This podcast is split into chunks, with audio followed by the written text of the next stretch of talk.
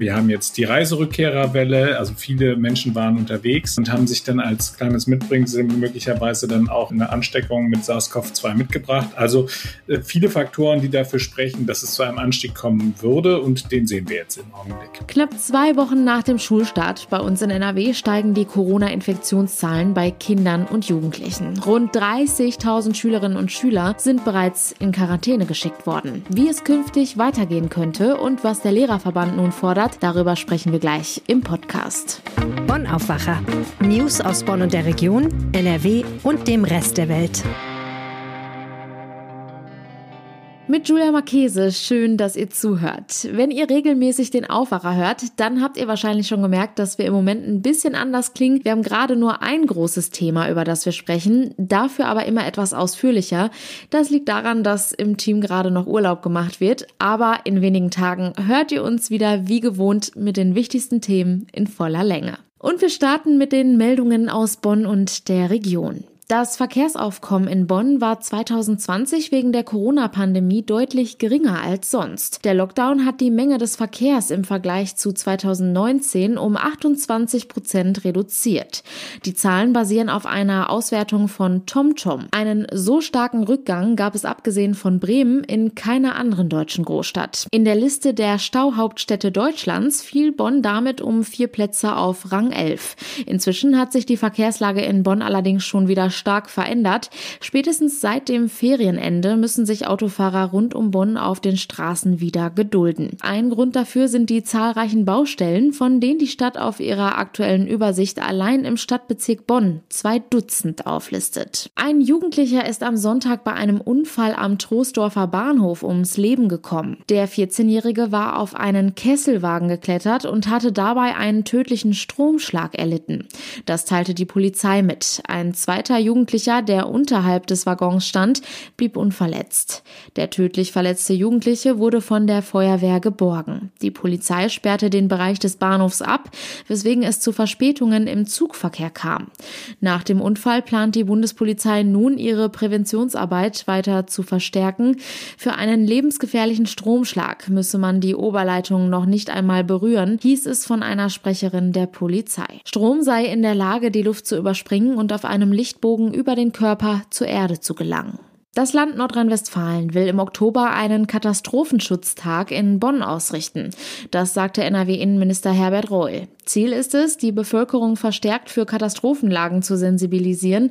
Reul sagte kürzlich, ich glaube, dass in der gesamten Bevölkerung einfach kein Bewusstsein mehr für das ist, was im Katastrophenfall zu tun ist. Er verwies dabei auf den von ihm 2018 eingeführten jährlichen landesweiten Warntag. Ich bin davon überzeugt, dass diese Tage dabei helfen, das Thema Warnung und Katastrophen wieder ein Stück mehr ins Bewusstsein der Menschen zu rücken, meinte der Innenminister gegenüber dem Generalanzeiger. Das folgenschwere Unwetter habe einmal mehr vor Augen geführt, dass Katastrophen real seien und nicht nur irgendwo, sondern auch vor der eigenen Haustür stattfänden. Die Schauspielerin Heide Keller ist gestorben. Das teilte das ZDF am Montag in Mainz mit. Die Schauspielerin, die in Bonn lebte, wurde 81 Jahre alt. Gebürtig kam Keller aus Düsseldorf. Das Fernsehpublikum kennt sie vor allem in der Rolle der Chefhostess Beatrice aus der ZDF-Reihe Das Traumschiff. Sie war dort von der ersten Folge an bis 2018 dabei. Keller spielte nach Abschluss der Schauspielausbildung auf mehreren deutschen Theaterbühnen, unter anderem beim Kontra Kreistheater in Bonn, ehe sie zum Fernsehen wechselte. Sie war unter anderem auch in den Serien Kreuzfahrt ins Glück und Derrick zu sehen. Kommen wir nun zu unserem heutigen Top-Thema. Seit rund zwei Wochen sind die Sommerferien in NRW vorbei und Schülerinnen und Schüler können endlich wieder zurück in den Präsenzunterricht. Soweit, so gut, aber schon diese kurze Zeit reicht für immer weiter steigende Corona-Infektionen. Tausende Schülerinnen und Schüler in NRW befinden sich deshalb in Quarantäne. Trotz der Situation wird aktuell weiterhin am Präsenzunterricht festgehalten. Wie genau und mit welchen Maßnahmen der jetzt aber weiterhin umgesetzt umgesetzt werden soll, vor allem im Hinblick auf die Quarantäneregelungen. Darüber streiten Politik und Verbände. Über die Einzelheiten spreche ich jetzt mit unserem Chefkorrespondenten für Landespolitik, Maximilian Plück. Hi. Hallo, grüß dich. Tausende Schülerinnen und Schüler sind aktuell in NRW in Quarantäne. War das zu erwarten? Man muss das so sagen, weil wir einfach noch nicht den Impffortschritt haben, den wir uns gewünscht hätten. Und deswegen ähm, war es so zu erwarten. Zu, hinzu kommt eben auch noch, dass wir äh, keine flächendeckenden ähm, Luftfiltergeräte in den Klassen haben. Wir haben jetzt die Reiserückkehrerwelle, also viele Menschen waren unterwegs äh, und haben sich dann als kleines Mitbringsel möglicherweise dann auch äh, eine Ansteckung mit SARS-CoV-2 mitgebracht. Also äh, viele Faktoren, die dafür sprechen, dass es halt eben, ähm, dass es zu einem Anstieg kommen würde und den sehen wir jetzt im Augenblick. Hm. Ja, und für einige Schülerinnen und Schüler ging es jetzt nach wenigen Tagen Schule schon in die Quarantäne. Wie genau wird das denn jetzt gerade gehandhabt? Also welche Regelungen gelten da? Also das ist anders, als wenn ich jetzt beispielsweise aus dem Urlaub zurückkomme. Wenn ich aus dem Urlaub zurückkomme, kann ich mich nach fünf Tagen mit einem ähm, negativen Test äh, freitesten aus der Quarantäne. Das ist für Schüler nicht möglich. Also diese Regelung hat keinen Einzug gefunden in die äh, bestehende Verordnung und insofern müssen Schüler, wenn sie denn äh, Kontakt zu einem äh, positiv getesteten Mitschüler oder einem positiv getesteten Lehrer haben, äh, dann anschließend für 14 Tage in Quarantäne. Jetzt muss man genau hinschauen. Die Landesregierung hat es eigentlich so angelegt, dass sie gesagt hat, nur diejenigen äh, Schüler, die dann wirklich auch im direkten Umfeld waren. Ähm, da hören wir aber jetzt eben schon aus der Praxis, dass äh, das häufig gar nicht mehr äh, so angewandt wird, sondern dass einfach gleich ganze Klassenverbände in die Quarantäne geschickt werden. Was sagen denn die Lehrerinnen und Lehrer zu diesem Vorgehen und der aktuellen Situation? Ich habe gestern mit dem Präsidenten des Nordrhein-Westfälischen Lehrerverbandes, Andreas Bartsch, gesprochen und der hat ein Umdenken gefordert. Also der hat gesagt, es sei für ihn ein Unding, dass eben ähm, der Mallorca-Urlauber dann einfach sich nach fünf Tagen mit einem äh, Test freitesten könnte und ähm, die, die Schüler dann jetzt 14 Tage zu Hause säßen. Ähm, da hat er gesagt, äh, Schüler sollten eben auch nach vier bis fünf Tagen mit einem PCR-Test, das muss man nochmal unterstreichen, mit einem PCR-Test wieder aus der Quarantäne entlassen werden können. Er hat sich nicht jetzt nur auf die Quarantäne bezogen, sondern er hat auch weitergehende Forderungen gestellt. Ähm, beispielsweise hat er gesagt, dass es eben jetzt diese Luftfiltergeräte auch großflächig geben müsse. Und ähm, er hat auch gesagt, wir müssen einfach auch eben in den Schulen mehr äh, Tempo beim Impfen an den Tag legen. Und dazu hatte er einen, einen Vorschlag gemacht und hat gesagt, äh, diese mobilen Impfteams, die jetzt auch äh, auf den Weg geschickt werden, um die Schüler eben vor Ort zu impfen, die sollten länger bleiben, also auch nach Schulschluss äh, an den Schulen bleiben, damit dort eben dann auch die Eltern, ähm, wenn sie Feierabend haben, äh, hinkommen können, sich beraten lassen können und dann eben ähm, dann auch ihre jüngeren Kinder äh, impfen lassen können. Da scheint es offensichtlich immer noch große Vorbehalte zu geben. Kinder unter zwölf Jahren sind damit aber nicht gemeint, oder? Nee, da sind die Kinder äh, gemeint ab zwölf Jahren. Also das ist, äh, wir haben ja immer noch sozusagen die Empfehlung der STIKO, dass halt eben ab zwölf ähm, aufwärts geimpft äh, wird. Und ähm, insofern, also äh, sind da ausgerechnet jetzt halt eben die gemeint zwischen ab zwölf bis halt eben zum Abitur. Ähm, aber tatsächlich ist es halt eben so, dass wir äh, eben diese, äh, diese Ausbreitung des Virus nicht nur eben in dieser Alterskategorie sehen, sondern auch darunter. Also ich habe beispielsweise mit dem Familienministerium gesprochen und die haben mir gesagt, dass von den 670.000 Kindern, die sich in der Betreuung befinden, 226 ähm, infiziert sind mit ähm, SARS-CoV-2. Hinzu kommen dann noch 90 Beschäftigte, also Erzieherinnen und Erzieher.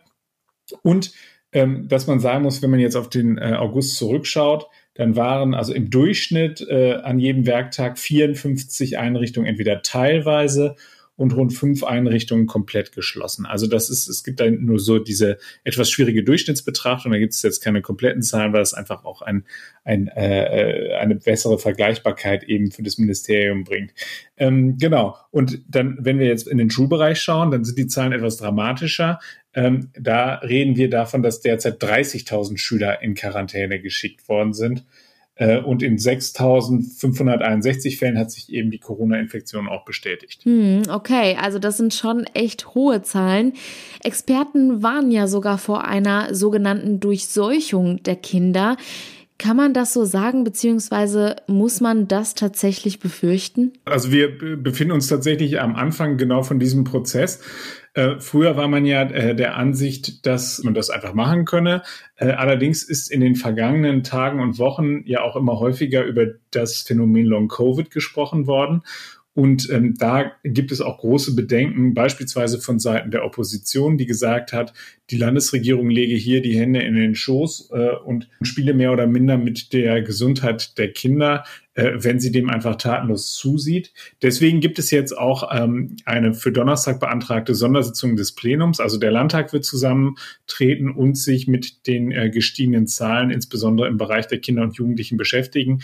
Also dieses Thema wird noch äh, für ordentlich Zündstoff hier bei uns im Land sorgen. Wagen wir mal einen Blick in den Herbst. Da sahen ja in der Vergangenheit die Prognosen, was das Infektions Infektionsgeschehen angeht, nicht immer so gut aus. Was könnte uns denn da jetzt erwarten? Also die Frage ist, ähm, man muss ja immer sehen, dass Schulen ja kein in sich geschlossenes System sind. Also wir, wir reden ja darüber, dass, dass Menschen ähm, rein und rausgehen und dass sie halt eben Kontakt auch noch über den Schulalltag äh, hinaus haben. Wir haben ja schon mal Anfang der Woche darüber gesprochen, dass wir eine Diskussion bekommen werden zum Thema 2G. Und da bin ich ziemlich sicher, dass uns das auch ereilen wird. Also, dass, dass diese Diskussion jetzt weiter Fahrt aufnimmt und dann eben immer mit der Begründung, wir haben halt eben die Kinder unter zwölf Jahren, die wir nicht impfen lassen können. Und dann müssen halt eben alle anderen Solidarität zeigen. Das heißt also 2G jetzt nicht nur in Bezug auf die Schulen, sondern sozusagen ein Beitrag der Solidarität der Älteren, wenn sie sich halt eben in den Freizeitbereich begeben, ähm, dass sie dann eben was dafür tun, um eben die Kinder, die dann halt eben zu Hause sind und eben in die Schule gehen und dort natürlich halt eben engen Kontakt haben und sich auch nicht so einfach aus dem Weg gehen können, wie das möglicherweise die Menschen im Homeoffice tun können.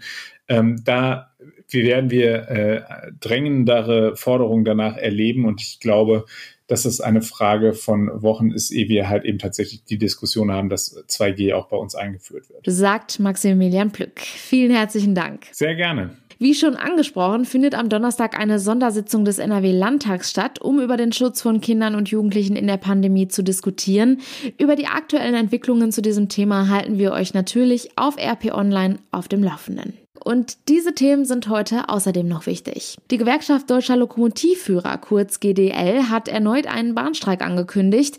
Bahnkunden müssen sich von Donnerstag an auf den bislang längsten Streik dieser Tarifrunde einstellen. Für fünf Tage, also bis zum darauffolgenden Dienstag um zwei Uhr nachts, will die Gewerkschaft den Bahnverkehr lahmlegen.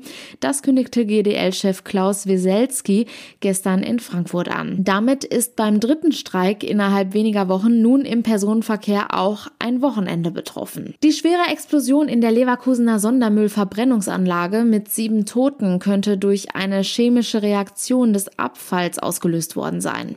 Nach Angaben der Bezirksregierung Köln geht aus einem ersten Zwischenbericht eines Sachverständigen hervor, dass vermutlich eine chemische Reaktion des Abfalls mit zunehmender Temperatur zu einem rapide ansteigenden Überdruck im Lagertank geführt habe.